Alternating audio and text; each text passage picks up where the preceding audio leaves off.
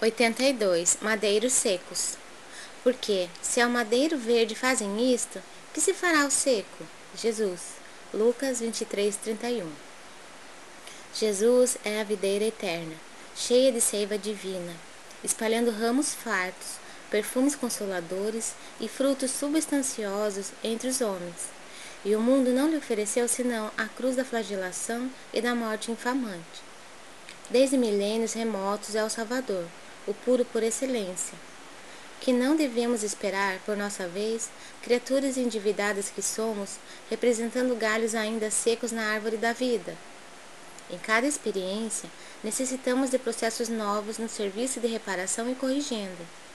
Somos madeiros sem vida própria, que as paixões humanas inutilizaram, em sua fúria destruidora.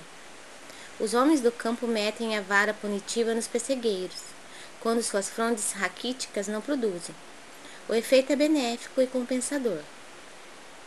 O martírio do Cristo ultrapassou os limites de nossa imaginação. Como o tronco sublime da vida, sofreu por desejar transmitir-nos sua seiva fecundante. Como lenhos ressequidos ao calor do mal, sofremos por necessidade, em favor de nós mesmos. O mundo organizou a tragédia da cruz para o Mestre, por espírito de maldade e ingratidão. Mas nós outros, se temos cruzes na senda redentora, não é porque Deus seja rigoroso na execução de suas leis, mas por ser amoroso Pai de nossas almas, cheio de sabedoria e compaixão nos processos educativos.